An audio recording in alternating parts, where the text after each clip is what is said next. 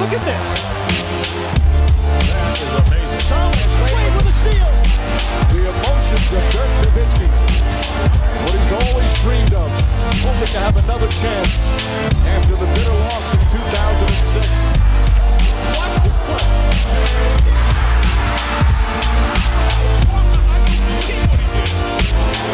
That is amazing.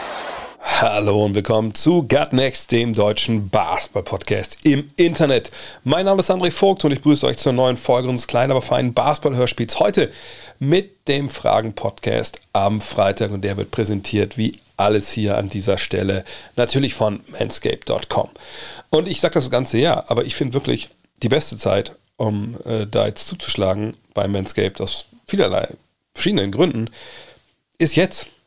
Auf der einen Seite ne, für sich selbst ist es Winter, man kommt mit so ein paar guten Vorsätzen vielleicht schon mal jetzt schon um die Ecke und denkt, na, was kann man nächstes Jahr mal umsetzen? Naja, und so Körperhygiene ne, ist ein Punkt, da sind wir mal alle ehrlich, das wird gerade in jüngeren Jahren dann vielleicht doch ein bisschen vernachlässigt, obwohl ich nicht weiß, wie es heutzutage bei den Kids ist. Vielleicht ist es auch die Nummer eins, keine Ahnung. Früher war es jedenfalls nicht ganz so. Gleichzeitig ist es so, naja, wenn ihr jetzt Geschenke irgendwie sucht für die Männer in eurem Leben, Vater, Bruder, Freund. Ich sag mal so, auf den ersten Blick denkt man, naja gut, äh, jetzt schenken die mir so einen Rasierer, äh, ganz ehrlich, äh, für Nasenhaare. Äh, was, bitte, was wollt ihr mir damit sagen? Aber auf den zweiten Blick, wenn man mal sieht, wie cool die Sachen von äh, Manscaped gemacht sind und wie cool die auch schon mal mit diesen kleinen, auch so ein bisschen, soll ich sagen, verspielten Details daherkommen. Also mit diesen Sag mal, wie es mit diesem Hoden-Logo? Das ist ganz witzig, wenn man diese Shorts auch noch zukauft, mit diesen Hoden drauf, mit dieser Sonnenbrille, Deal with it, ist auch geil. Und die Produkte sind einfach cool. Und im Endeffekt hat jeder was davon. Derjenige, der sich damit halt ein bisschen besser fühlt, wenn man damit fertig ist, dann ist irgendwie echt so dieses, nennt man das so oddly satisfying, wenn man einfach mal einmal rübergeht mit dem Rasierer und die Haare sind halt weg. Von daher, manscape.com, ich kann es nur empfehlen. Ähm, Perfekt ist ja dieses Platinum Package 4.0. Da ist irgendwie alles mit dabei, aber da müsst ihr aufpassen. Ne? Da ist ja auch dann dieser, dieses, dieser Peak Hygiene Plan, wenn ihr das nicht braucht, dieses Abo, dann natürlich nicht. Ähm, aber hey, schaut doch mal hin. Manscaped.com äh, mit dem Code NEXT20 gibt es 20% auf alles. Wie immer 30 Tage Geld zurückgarantie, falls es dann doch nicht so gut ankommt. Und wenn ihr jetzt wirklich denkt, ja, weiß ich nicht, ob das, also vielleicht gibt es schlechtes, äh, schlechten Vibe dann Heiligabend. Ja gut, dann kauft er noch ein paar Socken dazu, dann dann hat man wenigstens also auf der einen Seite dann nichts falsch gemacht. Ne? Aber müsst ihr selber wissen. Ich sage nur, Next 20, 30 Tage Zurückgarantie, Free Shipping. Am besten jetzt bestellen, wer weiß, wie lange das dauert. Kommen wir zu euren Fragen. Und äh, die erste hat der David David. Er möchte wissen, ich habe den Eindruck, dass dieses Jahr insgesamt mehr Schrittfehler gepfiffen werden. Klammer auf, ein sehr krasses Beispiel war zuletzt das, das letzte Spiel der Mavs gegen die Warriors, Klammer zu. Ist dir eine solche Entwicklung auch aufgefallen? Lässt sich das irgendwie statistisch nachweisen? Ja, bestimmt lässt sich das nachweisen. Ich habe jetzt nicht im Kopf, ähm, wo auf welcher Seite das so getrackt wird. Ich habe aber letztens einen Artikel gelesen, ich glaube, es war auf theathletic.com, wo es genau darum ging, ne, wo dann auch ähm, der Schiri-Wart der NBA befragt wurde, hey, also das ist ja auffällig, was passiert da eigentlich? Wir haben jetzt auch schon mehrere Spiele gesehen, wo es sehr, sehr plakativ war, dass es eben diese, diese Calls gab. Und ähm, das kommt nicht von ungefähr. Also das ist schon eine Geschichte, wo die Liga gesagt hat, dass da soll Emphasis, ne, da soll so das Augenmark jetzt drauf gelegt werden in, in dieser Saison. Und ähm, in diesem Artikel wird es auch so erklärt, dass gesagt wurde, naja gut, ne, in den vergangenen Jahren ähm, haben wir viele so Regeländerungen äh, oder Regelneuinterpretationen eingeführt, die so ein bisschen das Ziel Freedom of Movement hatten. Also dass sich Offensivspieler im Halbfeld, dieses Jahr dann auch natürlich im, im Ganzfeld in der Transition mit dieser Take-Foul-Regel, ähm, dass sich die frei bewegen können. Wir wollen frei fließendes Basketballspiel haben wo eben nicht abseits des Balles dann gehalten und gebammt etc. wird. Zumindest nicht überbordend viel, wie es vor ein paar Jahren noch war. Und ähm, das hat natürlich einen Effekt gehabt, dass eben jetzt wirklich ne, Offensivspieler einen gewissen Vorteil haben, eben weil sie da sich auch abseits des Balles frei bewegen können. Und damit das aber dann nicht, sag ich mal, überhand nimmt, dass die Verteidigung eben gar keine Chance mehr hat, hat man ganz genau drauf geschaut, okay, was machen die jetzt eigentlich mit dem Dribbling? Und es ist ja nicht nur die Schrittfehler, ne, wenn der Ball aufgenommen wird oder beim Loslaufen, sondern auch, äh, was machen die mit dem Ball beim Dribbling? Also Carrying, nennen das ja Amerikaner, also den Ball führen auf, Deutsch. Sprich, man muss ja, ich, wie gesagt, ich pack's mal, verpack's mal einfach. Also man muss die, die Hand, darf die Hand nicht unter den Ball nehmen und den Ball damit führen. Ne? Das ist dann natürlich äh, eigentlich auch eine Regelübertretung. Und äh, diese beiden Dinger werden jetzt mehr gepfiffen, weil die Schiedsrichter die Anweisung bekommen haben, hey, da müssen wir genau darauf achten. Das ist jetzt einfach ein Vorteil, den kann eine Verteidigung nicht mehr, nicht mehr negieren, wenn äh, wir da nicht genau hinschauen. Das war dann vielleicht vorher ein bisschen äh, lockerer zu sehen, weil man halt der Defensive auch ein paar Sachen durchgehen lassen. Aber um da wieder ein Gleichgewicht herzustellen, guckt man da jetzt mehr drauf. Und wenn ihr schon öfter zugehört habt, dann wisst ihr, das ist für meine Begriffe eine, eine richtige Entscheidung. Ähm, total richtig, auch überfällig wahrscheinlich schon, auch ohne Freedom of Movement hätte er da viel früher mal drauf schauen können. Ich erinnere an LeBrons Crab Dribble etc. Ähm, und dass dieser Gather Step, also dieser Schritt, wenn man den Ball aufnimmt, den es ja im Weltbasketball so nicht gibt wie in der NBA, dass der dafür alles mal äh, rangeholt wurde und gesagt wurde, nee, das passt schon, weil das ist ja Gather Step. Das war ja ein Feigenblatt, was ja was ja ein Blinder gesehen hat, dass darunter ein dreckiger Pimmel hängt. Also heißt im Sinne von, dass das einfach Blödsinn war, den immer wieder anzubringen bei manchen Aktionen. Ähm, von daher, ich finde das sehr, sehr gut, dass das so ist. Und äh, ich habe auch schon, auch schon auf Twitter Kommentare gesehen, verschiedensten Sprachen nach Motto, oh, jetzt kommen die Schiris, machen das Spiel kaputt, wir wollen das, die Talente der Stars sehen. Ja, das ist natürlich auch eine Meinung. Nur halt eine ziemlich dämliche, weil diese Jungs sind ja alle ähm, in einem System groß geworden, einer Welt, wo das, was sie jetzt machen, Schrittfehler waren. Ne, Im Highschool-Basketball, im College, wenn sie aus Europa kamen, natürlich im Fieberbasketball, ähm, wurden diese Sachen ja durchaus abgepfiffen auch zu Recht abgepfiffen und dann eben auch äh, einfach nicht durchgehen gelassen. So, aber wenn es dann halt auf höchstem Level funktioniert und man sieht, dass andere das auch machen. Und man hat selber auch nicht dieses Korrektiv im Kopf, das einem es halt verhindert, dass man mehrere Schritte macht. Ähm, ne, dann macht man es natürlich auch. Ne, es ist einfach ein Wettrüsten natürlich auch in dem Fall irgendwo in der NBA.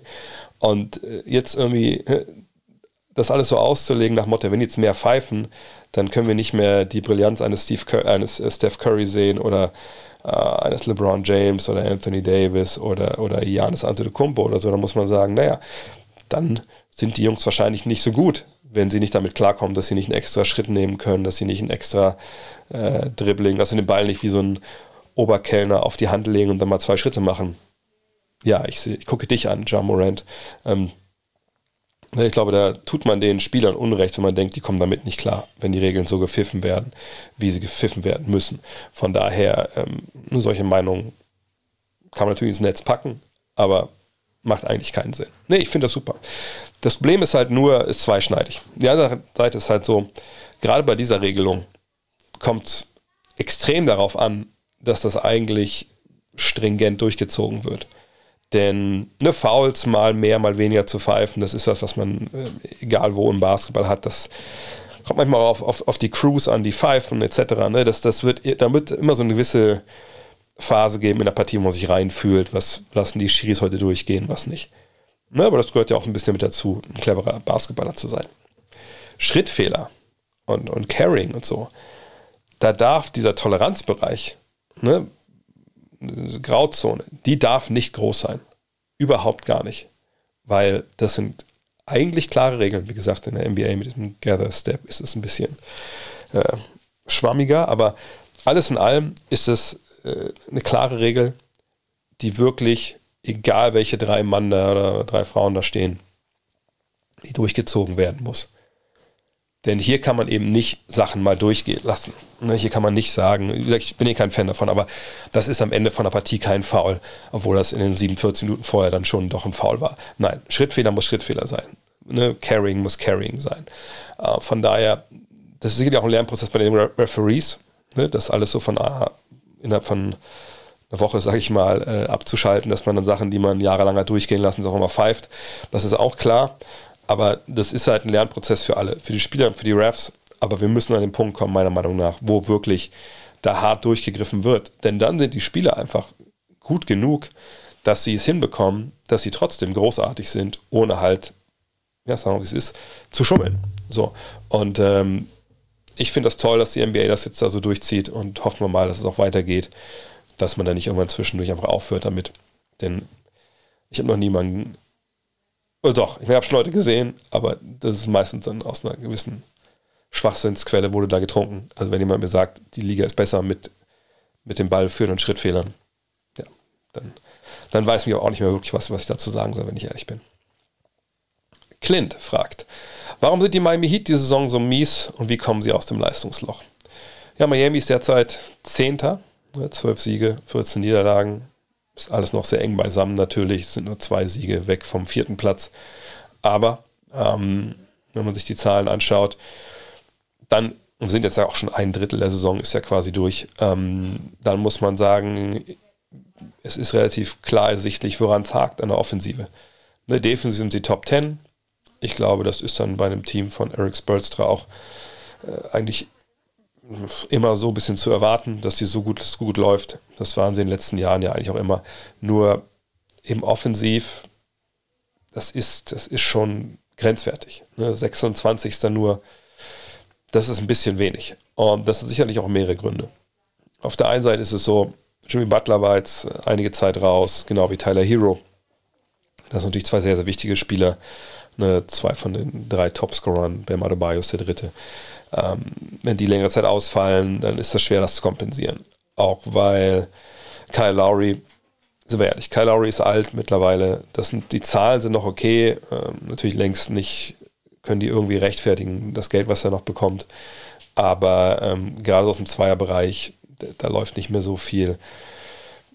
Ich will nicht sagen, er ist eine große Hypothek, aber er ist sicherlich nicht jemand, der dich viel weiterbringt. Ähm, Max Struess, äh, muss man sagen, jetzt in dem Jahr nach seinem Breakout von der Dreierlinie gerade mal so mittelmäßig. Das ist schwierig, ne? wenn du jemanden hast wie ihn, ähm, der muss eigentlich schon seine 37, 38 Prozent treffen. Hoffen wir, dass es da bergauf geht. Caleb Martin macht das, das ist kein Problem. Aber dann auch Gabe Winston, vergangenes Jahr ja auch, äh, ne, so ein Breakout-Spieler gewesen. Von der Dreierlinie unter 30 Prozent bei knapp fünf Versuchen ist viel zu wenig. Aber auch der war zwischenzeitlich raus. Victor Oladipo hat zwei Spiele gemacht, ist noch gar kein Faktor gewesen. Ähm, ja, und Duncan Robinson trifft seine Dreier nicht. Äh, ne, nimmt ja vier, wo er nur 17 Minuten spielt trifft aber nur 31 Prozent. Äh, wenn er das nicht macht, dann ist er halt auch schwer vermittelbar. Ja, damit haben wir es fast schon umrissen, denke ich. Ne? Offensiv läuft da einfach viel zu wenig. Ähm, Dreierquote ist die 22 beste, in Anführungszeichen, der Liga. Woher soll es dann kommen? Ne? Jimmy Butler ist ja auch nicht unbedingt der Superstar, wo der seine Dreier trifft, witzigerweise mal wieder. Ähm, ist ja nicht gerade Superstar für die reguläre Saison, der so ein Team auf seine Schultern packen kann. Und dann läuft's. Ähm, sondern der ist ja eher einer für die großen Momente, der ist ein bisschen aufspart alles. Ähm, Adebayo hat nicht den Dreier im Repertoire, äh, ist natürlich ein sehr beweglicher Big Man, der defensiv eine Menge mitnimmt, aber auch der, dem kannst du nicht sagen, holst halt mal 20, na 20 macht er im Schnitt, aber holst halt mal 25, holst mal 30, ne? Das ist schwierig für ihn, ne? weil er auch ein bisschen also begrenzt ist in dem, was er kann. So. Äh, von daher ich weiß nicht, ob es eine Formgeschichte ist. Ich meine, klar, wenn, wenn, wenn Vincent, der sagt, bis Knieprobleme hat, ähm, wenn, wenn Struce und Lowry die Dreierquote ein bisschen steigern können, okay. Aber ne, jetzt habe ich nicht vor mir, wie viele davon freie Dreier sind, äh, ob sie auch dann weniger freie Dreier dieses Jahr rausspielen. Fakt ist einfach, die Problematik liegt im Angriff. Und wenn wir sagen, man braucht zwei Superstars im Angriff, um irgendwie mitzuspielen, um Titel, da kann man sich vortrefflich überstreiten, ob jetzt Butler und Adebayo zwei Superstars sind ähm, und was man, wie wir eigentlich Hero sehen. Aber ähm, ja, da fehlt es einfach. Und vielleicht mit ne, Gesundheit und ein bisschen alle zusammen haben, vielleicht löst das schon viel. Aber momentan holpert es da sehr vor sich hin. Und ähm, da darf man extrem gespannt sein, was so die nächsten Wochen und Monate bringen. Äh, ich werde sie ja morgen kommentieren gegen, gegen die Spurs. Deswegen habe ich da auch ein bisschen genauer jetzt drauf geschaut.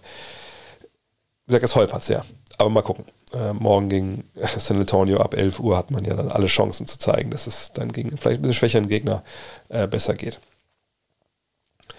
Milja fragt, mal bitte die Performance von Christian Wood ein. Nach dem Trade war ja die Befürchtung groß, dass seine Skills passen, aber der Charakter zu kantig ist. Ja, das hatte ich ja auch ähm, gesagt, dass äh, natürlich jemand ist, der auf dem Papier perfekt neben Luka Doncic passt. Ne? Big Man der moderneren Bauart, hat den Dreier im Gepäck, eine gewisse Athletik, blockt doch mal einen Wurf. Das sollte eigentlich passen. Tut es auch, eigentlich ganz okay, wenn wir ehrlich sind. Also eine Offensiv, glaube ich, kann man ihm da keinen Vorwurf machen. Auf 36 Minuten gerechnet ähm, ist das, das mit das Beste, was er, was er jemals gespielt hat. Ne? Ähm, und pro Spiel sind es 17 Punkte, 8 Rebounds. Gut, Blocks hat er jetzt nur 0,6, aber Dreierquote von 40,6 Prozent, Zweierquote von 62,8. Das ist gut. Ja, da können wir nicht meckern. Das passt soweit. Kommt von der Bank, äh, gibt dem Team Scoring, ähm, wo der jetzt die Offensive, wenn man so die On-Off-Statistiken anguckt, nicht unbedingt viel besser macht. Aber es ist schon wichtig, so einen zu haben, damit du Five-Out spielen kannst, etc. Ähm, mit seinem Charakter, das hat er, glaube ich, auch vor der Saison gesagt, dass es natürlich bei ihm immer so eine Frage ist, aber dass man natürlich, wenn man die Mavericks jetzt mal da sieht, dass sie schon die Hoffnung haben konnten, naja, der wird Free Agent. So. Und ähm, Christian Wood hat natürlich das Vertrag unterschrieben gehabt schon, ne, der ihm zweistelligen Millionenbetrag eingegeben hat. Das ist ja noch in Houston passiert. Äh, von daher, ne, der hat ja schon ein bisschen Geld verdient. Aber trotzdem, diesen, diesen einen großen, krassen Vertrag hat er noch nicht gehabt. So. Ähm, von daher, dass er sich jetzt dieses Jahr vielleicht dann von der besten Seite zeigt, das war dann schon ein bisschen zu erwarten. Äh, dass er jetzt aber so gut damit klarkommt, dass er von der Bank kommt und so, dann vielleicht auch nicht. Ähm, von daher, ja, bis jetzt läuft es eigentlich ganz gut. Die Frage ist halt, willst du ihm dann diesen großen Deal geben im kommenden Jahr? Das ist die, die Frage, die man dann halt beantworten muss. Aber bisher läuft das so weit, so gut. Ne? Ähm, gleichzeitig ist es natürlich so, wir haben Christian Wood noch nicht einmal in seiner Karriere in den Playoffs spielen gesehen. Da kann er sicherlich jetzt auch nicht so viel für bei den Mannschaften, wo er da war. Da, da war auch jetzt wenig nächste Playoffs los. Ähm, aber ja, es ist gut, es ist okay. Ähm, allerdings würde ich jetzt auch nicht sagen, dass das ein Riesenstil war, dass man ihn jetzt bekommen hat. Und wie gesagt, bei ihm ist das so ein bisschen wie bei Ernie und Bert. Ne? Wenn der Nachbar den ersten Schuh auf den Boden wirft, dann wartet man auf den zweiten. Und ähm, das wäre jetzt bei ihm auch so, dass ich da erstmal. Ich hätte, ich hätte Bedenken, wenn man ihm jetzt einen Deal gibt, für sich vier Jahre hochdotiert, dass dann die Probleme irgendwann vielleicht losgehen. Aber vielleicht, ja, Spiele ändern sich auch so ein bisschen, lernen dazu. Vielleicht sind das auch bei ihm einfach Dinge gewesen, die in der Vergangenheit waren, die nicht mehr in die Gegenwart reinspielen. Marcel Rennecke fragt, wäre Kelly Olenek nicht interessant und auch machbar für die Dallas Mavericks? Nach dem, was er bisher in Utah zeigt, finde ich, dass er in seiner Karriere eher unterbewertet worden ist. Stretch, Big Man, Einsatzbereitschaft stimmt oder besehe ich da klares Schwächen in seinem Spiel? Ja, das ist schon eine relativ gute Beschreibung von Kelly Olenek. Die Frage ist ein bisschen, ähm, aber was, was kann er zum Beispiel, was jetzt einen Christian Wood, den wir angesprochen haben, nicht kann? Ne? Ich meine, klar, trifft seinen Dreier wahnsinnig gut bisher dieses Jahr, äh, 45,7 Prozent in Utah in dieser Five-Out-Aufstellung startet. Ist, ist, alles, da kann man nicht drüber meckern. Ne? Ist, ist ja auch jemand, ne? seit er in der Liga kam, aus Gonzaga, der, der gibt dir halt in der Offensive einiges. Gleichzeitig ist es so, wie gesagt, du hast Christian Wood. Ähm, und Christian Wood ist sicherlich auch ein besserer Verteidiger, als das ähm, Kelly Olenek ist. Und ich, ja, wie soll ich das sagen? also ich würde ihm nicht vertrauen, dass er äh, dir, glaube ich, in den Playoffs, obwohl er da auch schon Schlachten geschlagen hat im Vergleich zu Wood, aber wenn du wirklich jetzt diese, diese großen äh, Ansprüche hast, ich weiß nicht, ob er dann der Richtige ist. Ne, wie gesagt, man verdient nicht viel Geld, von daher wäre das relativ easy, den da loszueisen. Aber naja, also ich meine, wenn Davis Bertans seine Dreier trifft, dann hast du ja jemanden, der dir diese äh, Komponente aus dem Spiel von Olenik schon mal gibt und der ist im Kader. So, ähm, also warum, warum brauchst du ihn dann? Ähm, ist er jemand, der auch mal zum Korb gehen kann und, und mal, mal einen Cut läuft und so? Ja, das ist alles richtig. Aber ich wüsste jetzt nicht, dass, dass der wirklich für dich so entscheidend weiterbringt. Also gerade Richtung Playoffs. Eine reguläre Saison, glaube ich, da müssen wir uns nicht wirklich viel Sorgen machen. Und nochmal, wenn Bertans fit ist und seinen Dreier trifft, dann hast du zumindest diese Stretch 5, Stretch 4er äh, Komponente. Ähm, vielleicht verkaufe ich Olenik da defensiv ein bisschen unter Wert, aber ich bin.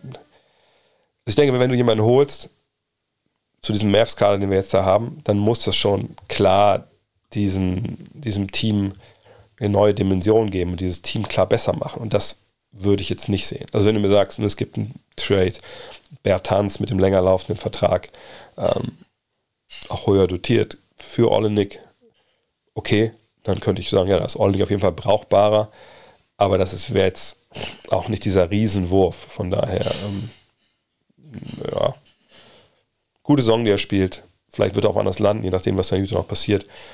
Aber ist jetzt auch kein, kein besonderer Spieler. Henning fragt, sollten die Mavericks die gute Form von Tim Hardaway Jr. nutzen, um ihn aktiv in Trades anzubieten? Checken wir vielleicht erstmal die Form vom Tim Hardaway Jr., der ja zu Saisonbeginn ja, das große Sorgenkind, würde ich mal sagen, war von Mavs-Fans, aber jetzt zuletzt, und damit meine ich die letzten fünf Spiele, ich rufe es gerade mal auf, ja, ziemlich einen Hotstreak hat. Weil da reden wir jetzt von 24,4 Punkten, wir reden von 4,4 Rebounds, 1,8 Assists, 1,4 Steals, von einer Dreierquote von 54,5% bei 11 Versuchen. Also wirklich, es läuft. Es läuft so gut, wie es wahrscheinlich nur laufen kann.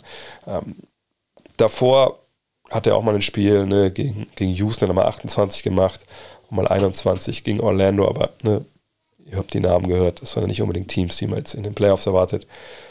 Von daher hast fünf Spiele auf hohem Niveau.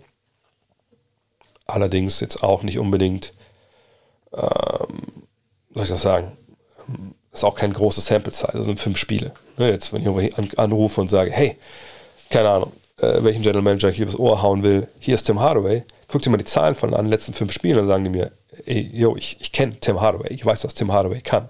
Tim Hardaway ist seit 2013 in der NBA.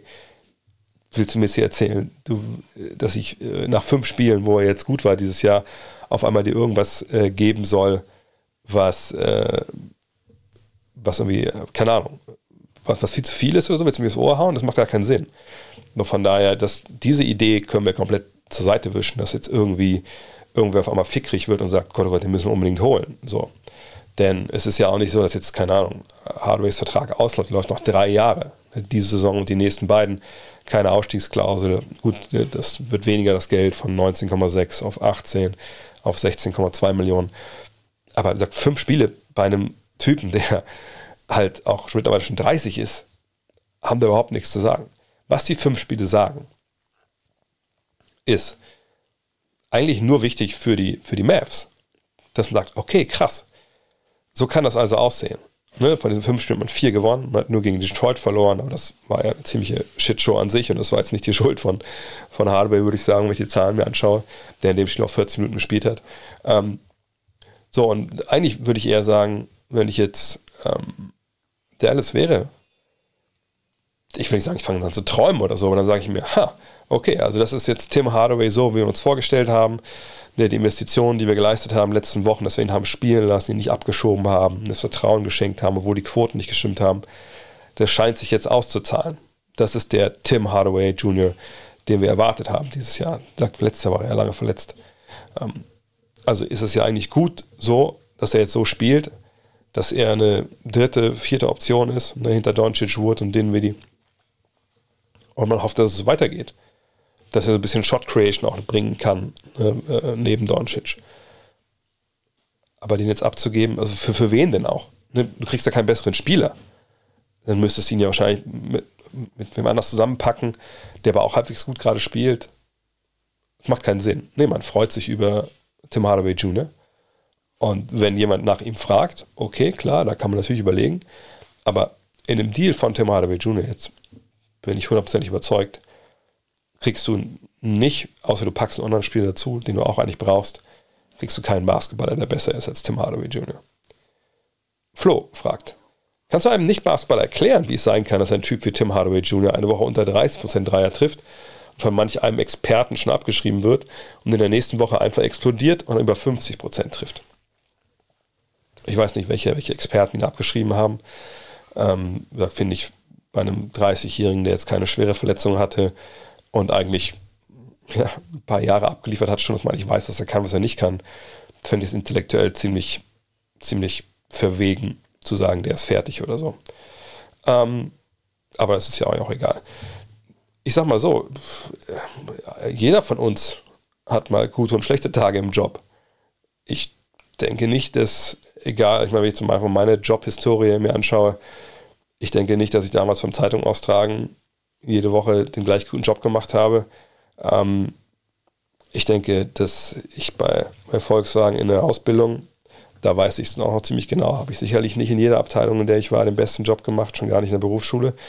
Und ähm, danach dann, als ich das halbe Jahr am Band stand, in der Halle 9, in der, im Unterbodenschutz, habe ich sicherlich auch nicht jeden Abend 50 Prozent von der Dreierlinie getroffen. Äh, wenn ich da 80 Sekunden kopfüber in der Karosse stehend äh, auf Hüfthöhe irgendwie mit Pinsel das, das flüssige BVC ver, verstrichen habe. Von daher, ne, das glaube ich, hat jeder in, in, seinem Job. Gleichzeitig ist es so, dass wir nochmal ganz klar sagen müssen, dass Tim Hardaway Jr. lange Zeit verletzt war. Und Tim Hardaway Jr. ist nun mal ein Spieler, der viel über seine Skillzeit kommt. Und da kannst du Phasen haben, wenn du nicht verletzt bist, wo einfach mal Würfe nicht fallen. Dafür gibt es ja dieses schöne Wort Slump. Ähm, das gibt es beim, gibt in jeder Sportart. Ich meine, wenn ein Golfer seine Putts nicht trifft auf einmal, obwohl er vorhin ein guter Putter war, sagt man, er hat die Jips.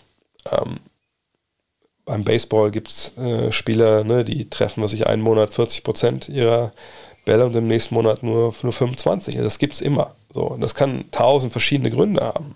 Das kann private Gründe haben. Das kann Gründe haben, dass der, der Gegner dich besonders verteidigt. Ähm, also da, das kann passieren. Also, ne? wenn, wenn du auf die Arbeit gehst, morgens eine Woche und du bist jeden Tag scheiße drauf und, und, und machst Dienst der Vorschrift, dann kann das auch viele Gründe haben, die nicht im, im Job liegen. Von daher, wenn man da jemand abschreibt, hat man vielleicht auch ein bisschen den Bezug zur Realität verloren, glaube ich. Kommt mal zusammen, denn Realität ist auch ein gutes Stichwort. NBA 2K23. Ihr wisst, ich bin seit Jahren, äh, seit Ewigkeiten ein Fan von der Serie. Ich zocke jetzt jede Woche eine My Era mit den Seattle Supersonics. Und ich wollte euch ans Herz legen, vielleicht diesem einfach echt sehr, sehr geilen Spiel und wirklich auch eine, eine Edition von NBA 2K, die mir wirklich ans Herz gewachsen ist, vielleicht nochmal eine Chance zu geben.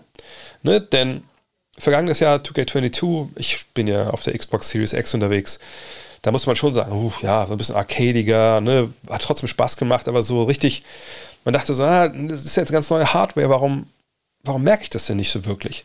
Und jetzt bei 2K23 muss ich sagen, ey, es macht echt so viel Spaß. Macht das Spaß mir persönlich, dass ich die Dreier nicht treffe? Mit ähm, Carmelo Anthony oder Steve Nash, den ich gestern mir ertradet habe in meiner My-Era. Ähm, nee, das macht keinen Spaß. Es ist halt sehr herausfordernd. Äh, aber da kann man vielleicht nochmal was anpassen, was die Schwierigkeitsgrad angeht bei mir. Aber es macht einfach wahnsinnig Spaß, sich, sich, einfach mal die neuen Sachen zu entdecken. Und ich bin jetzt gar nicht so in, in My eingestiegen dieses Jahr, weil ich mich doch um diese ähm, My kümmere. Aber ey, schaut doch mal, momentan gibt es eigentlich einen Sale auf allen Plattformen. Kriegt ihr das Spiel im Endeffekt für die Hälfte. Und ich sag mal so, äh, es wird kalt. Richtig rausgehen äh, macht gerade keinen Spaß. WM, falls ihr das guckt, ist auch bald vorbei. Und über Weihnachten mal ein paar freie Tage einfach vor der Box zu genießen. Ich sag mal so, das ist auch ein Geschenk. Und vielleicht könnt ihr es euch auch selber machen. In diesem Sinne, checkt's aus, NBA 2K23 gibt es überall, wo es sehr geile Sportspiele gibt. Machen wir weiter im Text. KLL fragt, wird der MVP Award zu sehr nach Offensivleistungen vergeben? Nikola Jokic hat nun zweimal einen Spieler gewonnen, der defensiv deutlich Schwächen hat. Und so sehr ich Fan von Luca bin, stellt sich mir die Frage, ob Spieler wie Tatum oder Janis, also Jason Tatum, nicht Jason Taylor, wie ihn Charles Barkley genannt hat, ähm, oder Janis Antetokounmpo nicht grundsätzlich wertvoll auf ihre Teams sind, weil sie ihnen auf beiden Enden des Platzes viel geben. Ja, also das ist, glaube ich, schon traditionell so, dass natürlich Defensive da weniger wertgeschätzt wird. Und wenn man das natürlich ganz, ganz konservativ sieht, dann kann man sagen, ja, 50 Prozent der Zeit stehen ja die Spieler in der Regel auch in der Verteidigung. Ähm, von daher sollte nicht beides gleich viel gelten. Ist aber falsch. Da bin ich auch auf der Meinung, ähm, Per Günther hat es vor ein paar Jahren mal auch im, im Podcast gesagt bei mir hier, dass er meinte, nee, das ist ja schon so, eine Offensive ist ja schon mal wichtiger. Du kannst ja gut verteidigen, aber ähm, es ist ja wichtiger, gerade wenn der Gegner gut verteidigt, dass du eben so eine tolle, dass du einen Spieler hast und ein Spieler bist, der dem selber den Wurf erarbeiten kann, der dir auch trifft. Und das wird immer wichtiger sein als, als tolle Defensive. Und da hat er vollkommen recht. Ähm, deswegen gibt es ja Defensive Player of the Year Awards und wir haben zum Beispiel bei Rudi Gobert noch nie darüber gesprochen, ob der nicht vom MVP werden sollte. Der einzige Defensivspieler, der mir einfällt, der wirklich defensiv klar seine Mark verdient hat und vorne eher so ein bisschen nur, war halt Ben Wallace. Ben Wallace war damals mit den ähm, Bad Boys Pistons, der war da halt wirklich, ne, da wurde diskutiert. Der hat auch MVP-Stimmen bekommen. Aber der war einfach überragend, auch als Shotblocker und beweglich und so. Da musst du schon Außerordentliches leisten, wenn du damit auch gerade diese offensiven Probleme, die er hatte, kaschieren willst. Aber, obwohl ich alles gerade gesagt habe, finde ich schon, dass ähm, bei, dem, bei der Bewertung ne, der Defensive oft vernachlässigt wird, eben was denn ein, ein Spieler leistet an diesem Ende. Und ähm, immer als MVP geht, sage ich, sage es euch jetzt gerne nochmal, es ist aber natürlich auch schon so, dass es keine klaren Kriterien gibt. Ne? Ähm, zum Beispiel könnte man ja irgendwie ein Ausschlusskriterium nehmen und sagen, naja, also wenn der MVP der regulären Saison aus einem Team kommen soll, dessen Team-Defense nicht Top 10 ist, dann ist das nicht möglich. Also das so ein Ausschlusskriterium wäre. Fände ich aber auch irgendwie falsch, weil man natürlich nicht weiß, du kannst ja selbst guter Verteidiger sein, aber bist meinetwegen nicht überragend wie Gobert, der eine Team-Defense nicht von allein nach, nach, oben heben kann.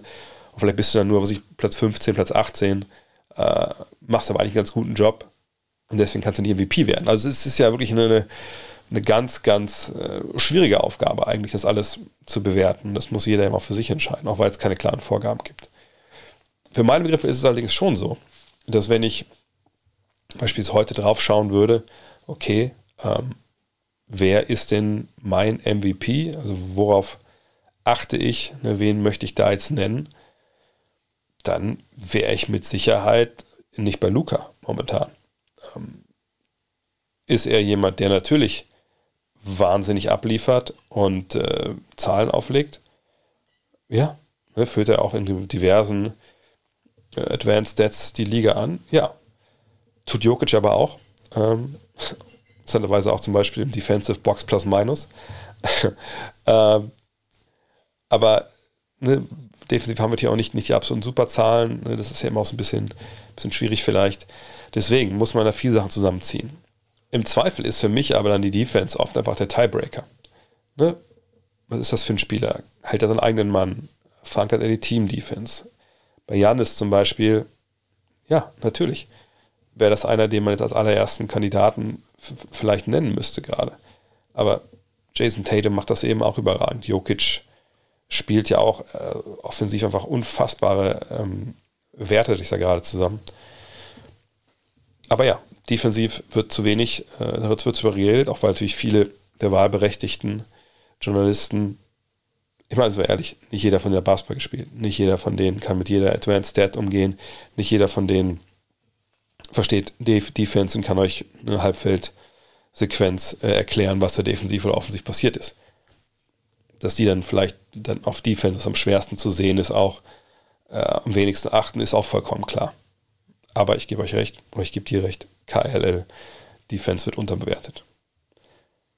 Björn Steiner fragt, viele Superstars sind ja bekannt für eine relativ schwache Verteidigung, jedoch haben normalerweise diese Art von Spielern ja auch einen relativ hohen Basketball-IQ oder eine herausragende Athletik und müssten deshalb in der Lage sein, anständig zu verteidigen. Aufgrund dieser Annahme die Frage, es, liegt es bei Spielern wie zum Beispiel Luka Doncic nur an der Einstellung und wäre das Problem dann nicht relativ einfach zu lösen, weil diese Spieler ja auch nach Erfolg streben?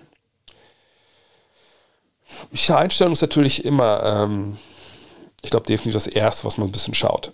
Ähm, klar, wenn du Beine aus, Füße aus Blei hast, ist es wahrscheinlich sehr, sehr schwer für dich defensiv positiven Einfluss für dein Team zu nehmen.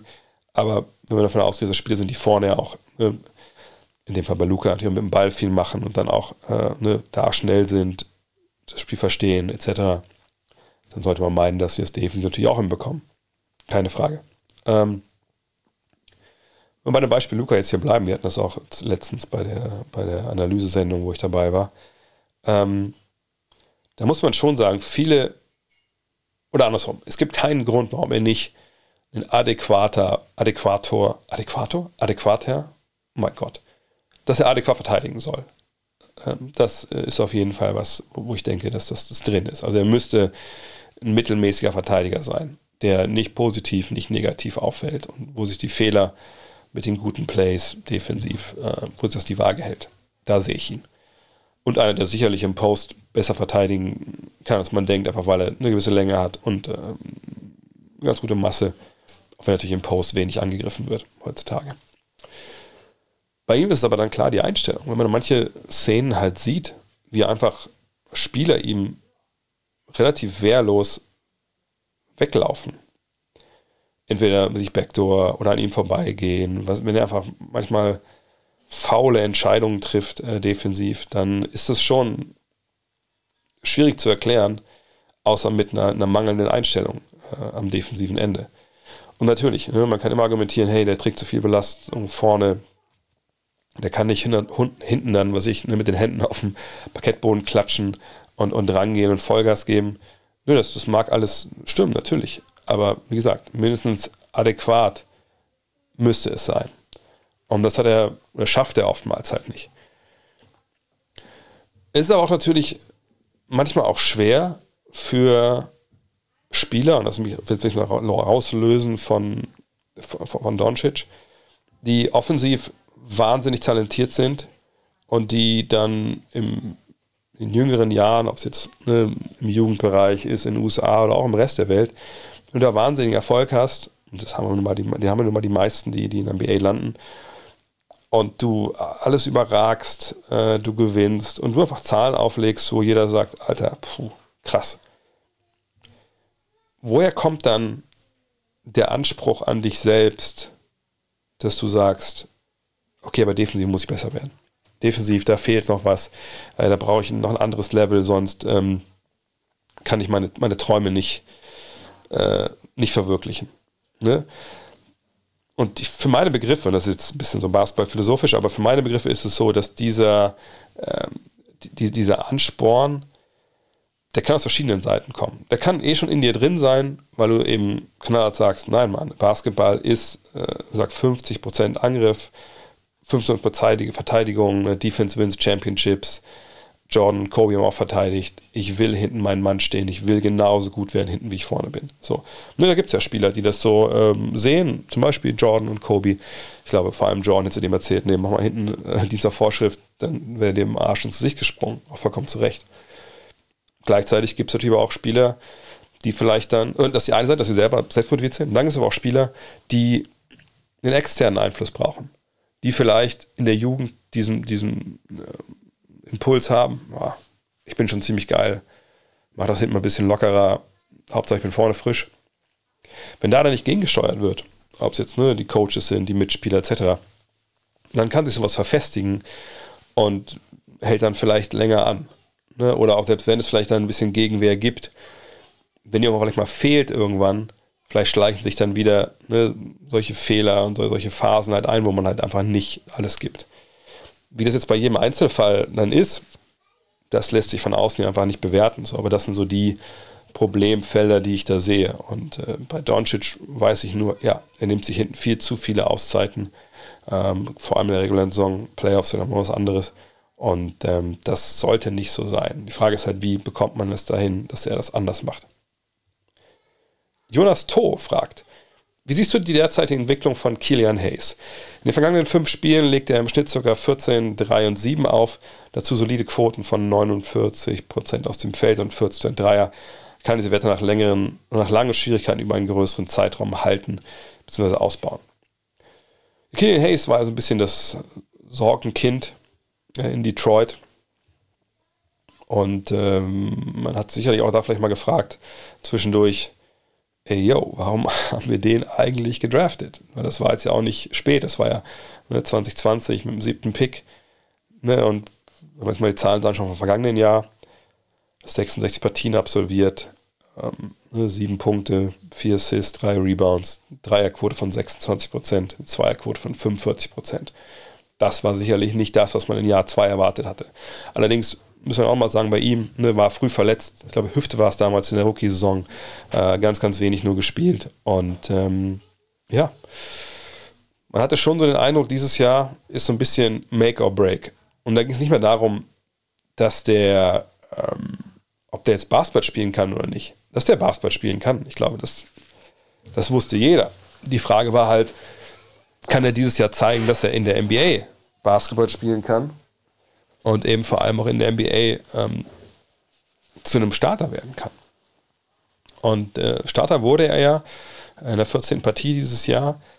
Äh, ich weiß nicht, ob das das Jahr war, das auch die Partie, war das mal kurz, wo ähm, Kate Cunningham dann raus war. Ah ja, genau. Wo nee, Kate Cunningham hat zwölf Spiele gemacht und dann hat, also jeweils kam auch die Verletzung von Cunningham mit rein. Und dann hat er gestartet. So. Und das lief jetzt nicht sofort gut, ähm, aber ne, es gab einfach dann auch mehr Spielzeit. Also vor diesem zwölften Spiel ne, waren es im Schnitt, ich gucke es mal, mal kurz nach, da waren es, da hat er vier Punkte gemacht in 18,1 Minuten. So, und äh, dann ab dem 13. Spiel, also seit dann Cunningham draußen war, sind es knapp 30 Minuten, 29,5, es sind 11,8 Punkte, äh, 7 Assists und 3, 3, äh, 3 Rebounds und am erstaunlichsten, eigentlich mal ehrlich sind, 4 Dreier pro Partie mit 38,3% äh, Quote. Und das war ja genau die große Frage, ne, die man hatte bei ihm. Schon vor der Draft, auch was mit seinem Wurf kriegt er das hin, dass er sich stabilisiert, kann er auf, auf einem hohen Niveau seinen Dreier treffen. Und das war in den ersten beiden Jahren, muss man sagen, muss man klar verneinen. Ne? Sag 28 Prozent, 26 Prozent. Und dieses Jahr sieht man aber da wirklich jetzt den Schritt nach vorne. Ähm, jetzt mit mehr, deswegen sage ich ja, es ist immer ne, Ability and Opportunity. Also du musst natürlich was können, aber dann musst du auch die Chance haben, dass du zeigen kannst, was du kannst. So, und das hat er jetzt hinbekommen. Und äh, gerade jetzt letzte Partie mit 17 und 12 und 6 gegen, gegen New Orleans war natürlich ähm, wahnsinnig gut. Ne? Ähm, und das ist manchmal einfach das, was du brauchst. Ne? Diese Chance zu zeigen und dann aber auch vorher die Arbeit reingesteckt haben. Und jetzt glaube ich mit diesem Jumper, den er einfach trifft, das, das hilft ihm halt sehr. Ne? Er ist ja nun mal ein Point Guard, der mit 1,96 relativ groß ist, der auch mal bei kleineren wegwerfen kann. Aber wenn dir der, der, der, der Wurf halt fehlt, dann fehlt dir für meine Begriffe, also klar gibt es auch Guards, die offensiv ne, mit dem Wurf gar nichts machen, aber ähm, in der Regel im aktuellen Basketball, wenn, dir, wenn du jetzt nicht so ein totaler Spezialist bist, wenn dir der Wurf, der Wurf fehlt und du auch noch Probleme hast, dann auch noch am Ringen so zu finishen, dann geht dir ja komplett deine Basis für dein Spiel flöten. Und ähm, das hat er jetzt ganz gut in den Griff bekommen Ne? Auch, auch wenn er momentan am Ring schrecklich finisht mit 36 Prozent. Aber der, der Jumper ist halt da. Und das hilft ihm sehr, sehr, sehr, sehr viel weiter. Und jetzt können dann auch andere Elemente in seinem Spiel können sich jetzt zeigen. Und das ist natürlich ähm, sehr, sehr, sehr, sehr positiv. Die Frage wird halt sein, was ist jetzt dann, wenn Killian Hayes wieder mit Kate Cunningham zusammen spielen muss, kriegen die das hin? Und das werden wir halt erst sehen, wenn Cunningham wiederkommt. Alex mit der nächsten Frage. Moin, wie kann es sein, dass Anthony Davis wegen seinen Verletzungen so schlecht dasteht? Und Kawhi Leonard heißt es, und bei Kawhi, Leonard heißt es immer wieder, wenn er fit ist, ist er ein Top-5-Spieler. Also rein von der Außenansicht denkt man über AD schlechter als über Kawhi Leonard. Wie kann das sein? Der ist doch auch ständig verletzt. Ja, ich tue mich ein bisschen schwer mit diesen ähm, äh, ja, äh, Fragen, die so ein bisschen, wo es ja um die Perzeption von, von Spielern geht von außen. Ähm, generell würde ich schon sagen, dass Leonard Becker besser wegkommt, aber dass er sicherlich nicht über jeden Zweifel erhaben ist. Also dafür hat er jetzt in seiner Karriere auch zu viel schon gefehlt, als dass man äh, jetzt sagen würde, ah nee, komm, der ist dann bald wieder dabei und dann, dann läuft's. Also wenn wir uns mal anschauen, ne, das letzte Mal, dass er 70 Spiele gegangen ist. Das war noch in San Antonio mit 74. Hat aber auch in den ersten Jahren San Antonio, also er hat wie nur zwei Jahre über 70 Spiele gemacht, 2015, 16 und, und 16, 17. Und sonst in seiner Karriere waren es immer 60, 50, dann hatte ich einmal nur 9 in dem Jahr 17, 18, wo er da äh, seine großen Probleme mit dem Knie hatte. Naja, vergangenes Jahr eben den, den Kreuzbandriss. Ich glaube, dass Leonard generell wahrscheinlich besser wegkommt, oder über den besser gesprochen wird als über AD, ähm, weil man, und jetzt bear with me, das wird jetzt ein bisschen, ich muss ein bisschen erklären, weil, weil er Champion ist. Und ich weiß, jetzt schreien alle auf und sagen, AD ist auch Champion, die Lakers sind Champion geworden mit AD, AD war der beste Spieler. Ja, aber ich glaube in den Augen vieler, und wie gesagt, das fällt mir mal schwer über die Perzeption oder darüber zu sprechen, was andere Leute denken, aber ich, ich denke, dass viele diesem, diesem Sieg in der Bubble einfach nach wie vor dieses Sternchen anheften. Ne? Und das so ein bisschen sagen, ja, hat er zwar gemacht, aber das war jetzt mal die eine Phase, wo der halt fit war. Äh, und bei Kawhi wissen wir aber, naja, das war der beste Spieler. Äh, dann Toronto, den hat er den Titel gegeben äh, gegen die Warriors. Er war damals Finals MVP, als die Spurs gegen die, Heat gewonnen haben. Also war auch da der beste Spieler. Der hat schon zweimal gezeigt. Ne, der war in den Playoffs dann da und naja, von daher ne, ist das für mich der klar bessere Mann und der ist über jeden Zweifel erhaben. Finde ich allerdings eine gewagte Aussage. Hat sich auch ein bisschen mit zu tun, dass viele einfach dann jetzt nicht, nicht sagen würden, dass AD der beste Spieler der Lakers war, sondern es war natürlich LeBron dann in dem Fall, obwohl das nicht so war. Ähm, daran kann das sicherlich liegen. Aber ähm, nein, man muss bei beiden jetzt klar immer die, die Frage im Raum haben, okay, äh, wahnsinnig gute Basketballer, aber kannst du mit denen Meister werden? Sind die nicht zu oft raus? Ja? Sind die nicht zu selten dann da, wenn du sie brauchst? So. Ähm, und da würde ich sagen, nehmen sich beide nicht viel. Gleichzeitig ist es so, dass natürlich AD auch gerade wieder durch seine Leistungen, ähm, die jüngsten Leistungen war zu Recht wieder sehr, sehr hoch gehandelt wird und hoch gejubelt wird.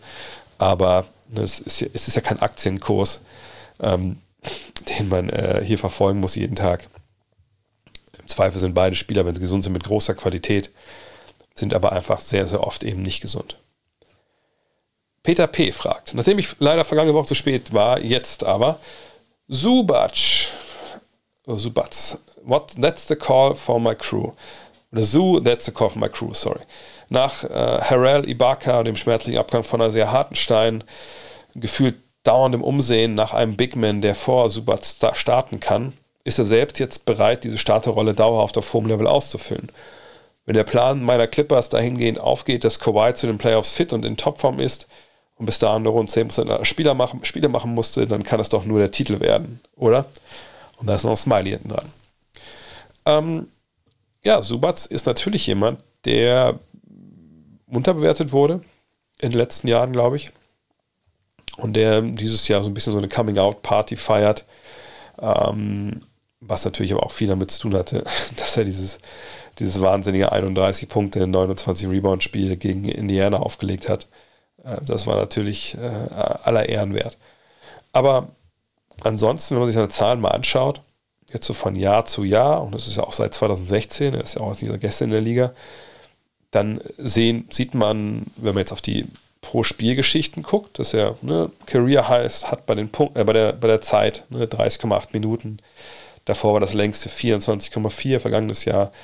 Ähm, bei den Rebounds mit 11,4 pro Spiel, Bestwert, Bestwert seiner Karriere bei den Punkten 10,8 Bestwert, bei den Blocks 1,7 Bestwert.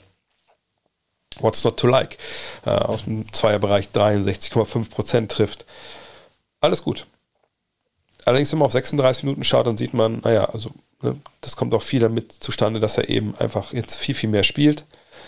Ähm, ne, also generell würde ich jetzt sagen, es ist nicht unbedingt so, dass er jetzt ein komplett anderer Basketballer ist sondern der macht einfach einen Job, hat keinen richtigen Backup momentan und den Job macht er halt, macht er halt sehr, sehr gut.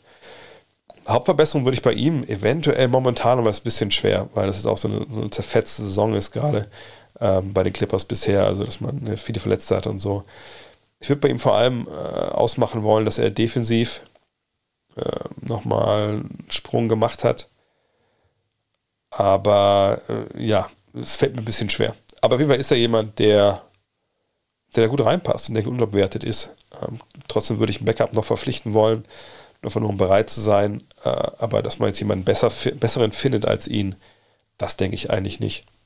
Allerdings denke ich auch nicht, dass die Clippers Meister werden, ähm, weil es momentan irgendwie auch eine ganz weirde Mannschaft ist mit einer weirden Spielzeit und äh, ich nicht glaube, dass man sich einfach dann irgendwann kurz vor dem Playoff mal zusammensetzt und sagt, so jetzt gewinnen wir mal ein paar Basketballspiele. Ich finde, es ist ganz schwer zu fassen, was, was diese Clippers können und was sie nicht können. Mhm. Dirk Herzog fragt. Die New York Knicks waren einer der Offseason-Gewinner mit der Verpflichtung von Jalen Brunson. Brunson spielt gut, aber die Knicks sind trotzdem nur Neunter und gewinnen nicht mal die Hälfte ihrer Spiele. Warum? Momentan stehen die Knicks bei 12 von 13, damit sind sie Neunter, haben wir für Miami besprochen, und einen Platz also vor Miami. Hatte zwei Spiele in Folge gewonnen. Ähm, wenn man sich mal so die, die groben Zahlen anguckt, dann sieht man äh, vor allem eins, was auffällig ist, wenn, wenn Tom Thibodeau dein, dein Trainer ist. Die Defensive ist nicht auf dem Niveau, was wir von ihm kennen. Also, er ist jetzt ja auch noch nicht ewig da. Er hat 2020 angefangen, da hatte man direkt die drittbeste Verteidigung Offensiv war das nicht gut, aber defensiv war es richtig gut. Dann, vergangenen Jahr war es nun die elft beste Verteidigung. Das war ein richtiger Rückschritt, den man auch dann in der Bilanz sehen konnte. Und dieses Jahr ist man auf Rang 18. Man gibt halt, also man gab halt im ersten Jahr 108 Punkte ab, 108,2 pro Spiel, im zweiten Jahr 110,5 und jetzt sind es 113, nee, doch 113,0.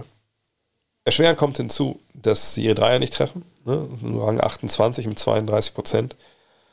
Das ist natürlich ähm, nicht so gut und sie, sie geben eine Tonne Dreier ab. 39 Dreier pro Spiel. Das ist äh, der, der, letzte Platz. Ähm, das, ist, das ist nicht so richtig gut. Ähm, obwohl sie die Quote ne, mit 34 Prozent, die sie da erzwingen, die ist, jetzt, die ist Platz 9. So. Aber alles in allem finde ich bei den Knicks ist es bisher so eine Saison, wo Tom Thibodeau einfach schaut, dass er irgendwie eine Rotation findet, die für ihn funktioniert. Zuletzt hat es ja zum Beispiel Derrick Rose getroffen, der da jetzt rausgenommen wurde, äh, ne, dass man halt ähm, Deuce McBride äh, jetzt mehr Spielzeit äh, bringt, damit das defensiv knackiger wird. Weil das natürlich immer der erste Impuls ist von Tom Thibodeau zu sagen, okay, wie kriege ich Verteidigung aufgestellt, der Rest klärt sich dann von alleine. So, ähm, ob sich das klärt, das werden wir sehen. Also sie defensiv rebounden nicht gut, sie, sie forcieren keine Turnover. Ne, sonst so effektive Feldwurfkurse sind Platz 5, das ist alles gut. Ähm, aber es, es krankt an allen Ecken und Enden. Ich finde irgendwie, es, die Knicks machen mich jetzt nicht den Eindruck, ob die so eine richtige eingespielte Einheit wären, obwohl die ja eigentlich bis auf Brunson jetzt alle schon so ein bisschen länger zusammen sind. Ne? Das ist auf jeden Fall ein Kandidat, diese Mannschaft für einen Trade. Ne, ob es jetzt Fournier ist, ob es Derrick Rose ist, Obi Toppin vielleicht, einfach nur weil er ein junger Spieler ist, der vielleicht noch irgendwo, oder jüngerer Spieler, der irgendwo noch Begehrlichkeiten ähm, weckt, quickly. Mal gucken. Ne, das, damit wird man versuchen, was zu tun. Ähm, aber wenn man mal schaut, RJ Barrett trifft seine Dreier gar nicht, äh, auf dem Zweierbereich auch nicht gut. Es ist ein Rückschritt ganz klar. Äh, Julius Randle, ja, ist einer meiner äh, unliebsten Spieler in der NBA seit der vergangenen Saison, einfach weil es so, so, so läppsch ist, mal wieder spielt. Ähm, Cam Reddish, warum sie den eigentlich geholt haben, weiß glaube ich auch niemand mehr. Zumindest hat Tom Thibodeau ihn nicht, nicht haben wollen. Fournier, wie gesagt, ist raus. Es ist, also für mich wirkt es gerade so, als Thibodeau, als ob er eigentlich lieber spielen würde mit den ganzen Jungs aus der zweiten Reihe plus denen aus der ersten, die Bock haben. Also die Hungrigen, die, die, die verteidigen wollen, die beißen wollen.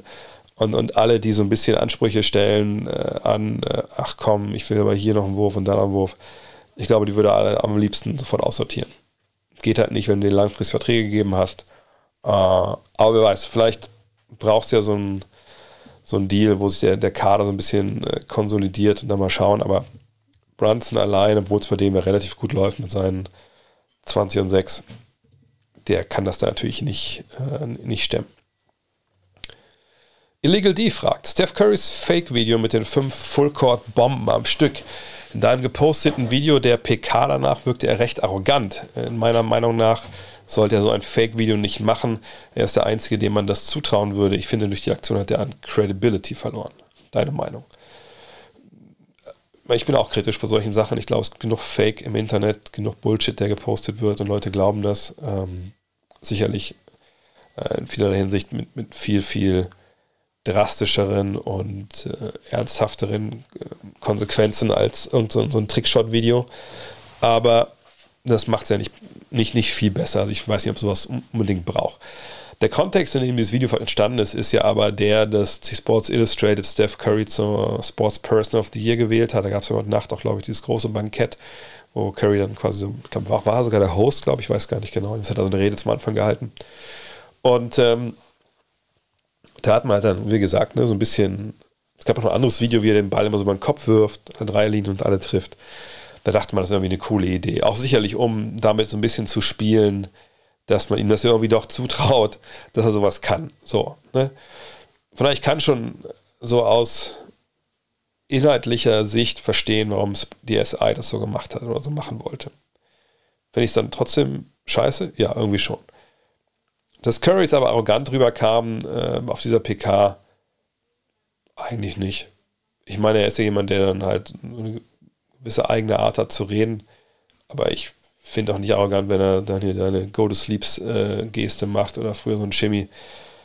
Solche Sachen gehören mich irgendwie dazu beim Basketball und da, da, kann ich nicht, weiß ich nicht, dass das arrogant ist. Aber ähm, an Credibility hat er für mich nicht verloren. Also, also an, an, was denn auch? An was für eine Credibility? Also, dass ich ihm jetzt nicht glaube, wenn er irgendwas in, in, in, in eine Kamera sagt. Doch, das glaube ich dem halt schon. Äh, heute Nacht hat er auch erst über Britney Griner gesprochen, die jetzt ja freigekommen ist in diesem Handeln für diesen Victor Boot. Ähm, der weiß schon, wie wichtig seine Stimme ist und er weiß auch, dass er sie einsetzt zu, äh, für gute Dinge. Und so ein Video, wie gesagt, wo er mitgemacht hat natürlich, was damit natürlich auch keinen, keinen Schaden anrichtet, äh, da ordne ich ihn jetzt nicht äh, irgendwo ein, wo, wo, wo er sonst nicht reingehört, denke ich. Gordon Shumway mit der letzten Frage für heute. Kann ich bei Hall of Game auch via Dauerauftrag unterstützen? Ihr habt mitbekommen. Gestern kam die erste neue Folge ähm, von Hall of Game. Wir haben uns um Steve Nash gekümmert, der Len, der, der Ole und ich. Und das läuft jetzt ja bei Steady.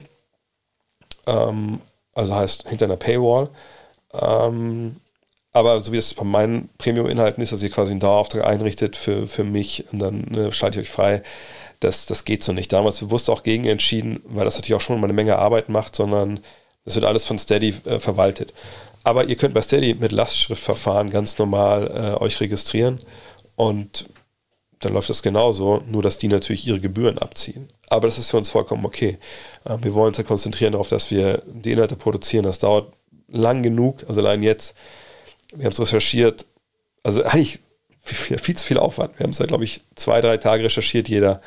Äh, wir haben es aufgenommen. Das waren so knapp, ja, na, na, knapp na, anderthalb Stunden nicht länger. Also 1,50 waren es, 1,40 oder sowas. Ähm, dann habe ich die ganzen O-Töne, die ich reingeschnitten habe, es waren jetzt auch ein paar mehr als normal, also es war sehr, sehr viele gute Sachen von Steve Nash gab, die habe ich dann äh, reingehauen, dass es über zwei Stunden geworden sind und dann abgemixt und so. Und das hat auch noch mal zwei Tage gedauert. Ne? Und wie gesagt, wir wollen uns darum kümmern. Wir wollen nicht noch gucken, dass Leute dann bezahlen und, und äh, noch eine, eine, Website dafür aufsetzen müssen und so. Von daher macht das alles über Steady. Die machen einen wahnsinnig guten Job. Äh, die sorgen dafür, dass Menschen wie wir, die sich auf den Content konzentrieren wollen, da einfach keine Mühe mit haben. Und wenn sie dafür ihre, was ist, ich weiß nicht, 10% oder so bekommen, hey, das ist das Mindeste, was wir denen geben können. Ähm, dass die da auch von, auch von ihrer Arbeit leben können. Denn so muss es ja im Endeffekt auch sein. Von daher, wenn ihr Steve Nash hören wollt, ich habe auch einen 40-minütigen äh, ja, Teaser, also die ersten Versuche der Folge, gibt es auch im alten äh, Stream noch hochgeladen. Könnt ihr gerne reinhören, falls ihr denkt, wir haben unseren Fastball verloren. Äh, aber würde mich freuen, wenn ihr auch bei, bei, bei Steady dabei sein würdet. Ja, in diesem Sinne, dann war es das für heute. Ihr merkt vielleicht auch ein bisschen mehr, ich bin ein bisschen angeschlagen, bin krank gesagt, die Frau hat Covid, das Kind ist erkältet. Ich habe eins von beiden, bisher ist alles negativ, aber ich, ich denke, es ist eher die Erkältung. Äh, von daher mache ich mir jetzt nochmal einen warmen Tee und lege ein bisschen früher heute schlafen vielleicht. Und dann geht es nächste Woche weiter.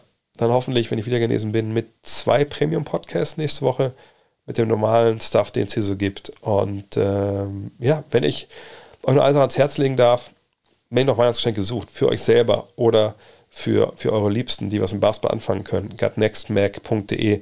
Die Teamwork-Shirts sind heute beim Versender angekommen, sprich, die können ab morgen rausgehen, die könnt ihr bestellen, dann sind die auch da vor Weihnachten. Natürlich sind unsere Bücher da, Planet Basketball 1 und Basketball 2.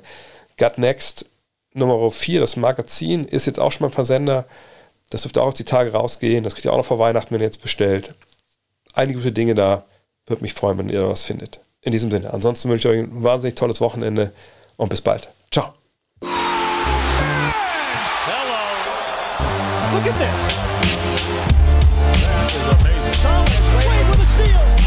The emotions of Dirk Nowitzki. What he's always dreamed of. Hoping to have another chance after the bitter loss in 2006. Watch this play.